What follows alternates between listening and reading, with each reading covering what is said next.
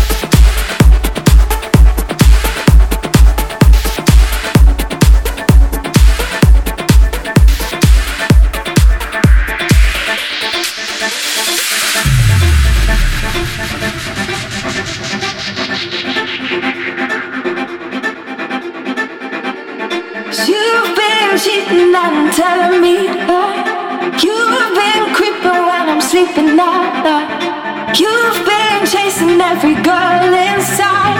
You've been messing around, now I'm down, it's over now. Baby, please forgive me. What I'm about to say, what I'm about to do, I can't take no more true. That's why I'm telling you, you, you, you, you. That's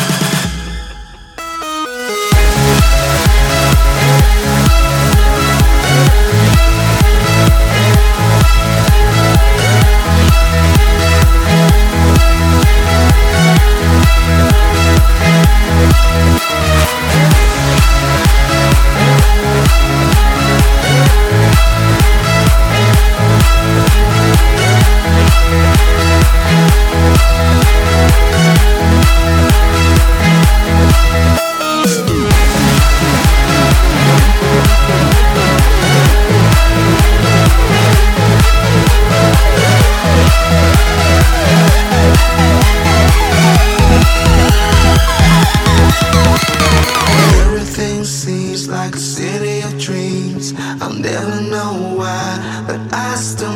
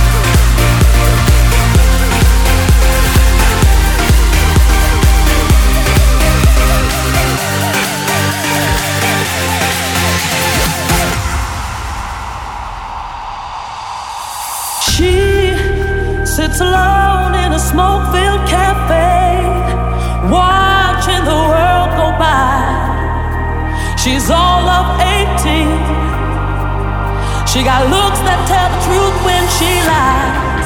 She says she's all your dreams are made of, and everything you'll never understand. And since you're lost, you can step inside and stay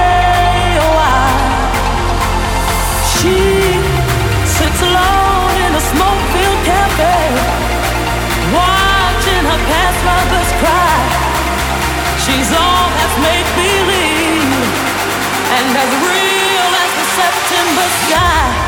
She says, I come in the name of love. And as she walks alone in the cold New York morning, she thinks out loud and says, Welcome to the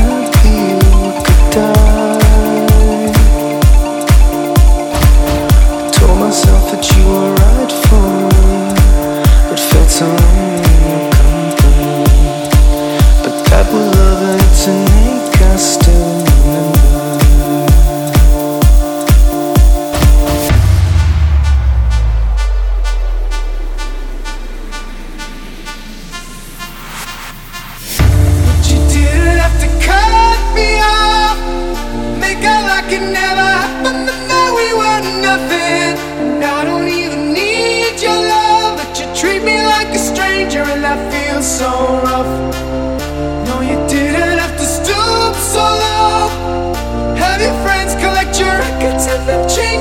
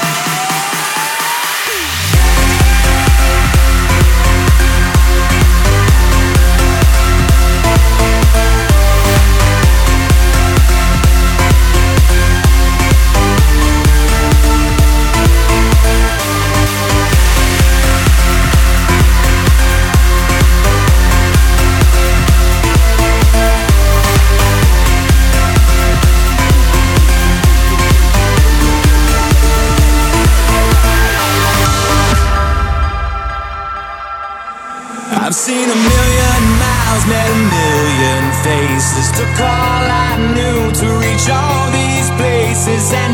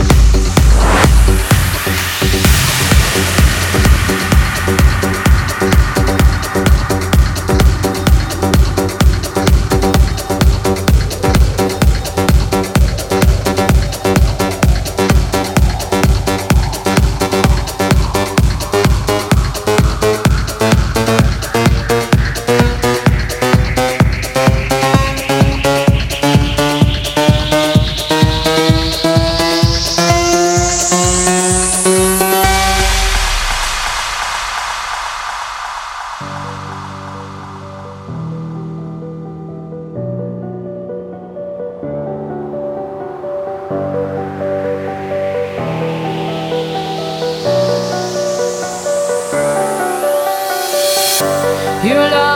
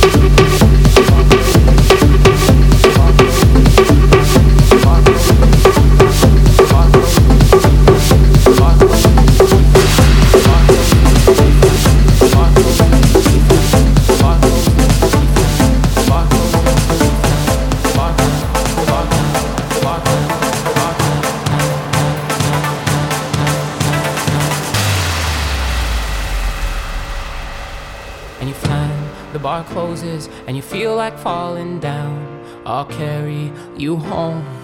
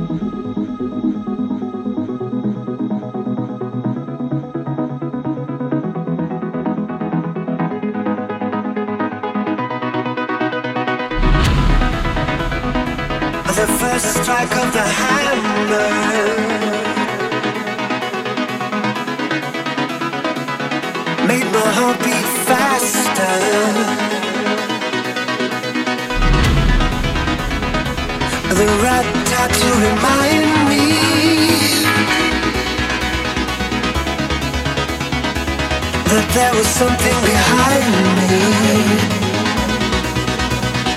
You can hear them. You can hear them banging on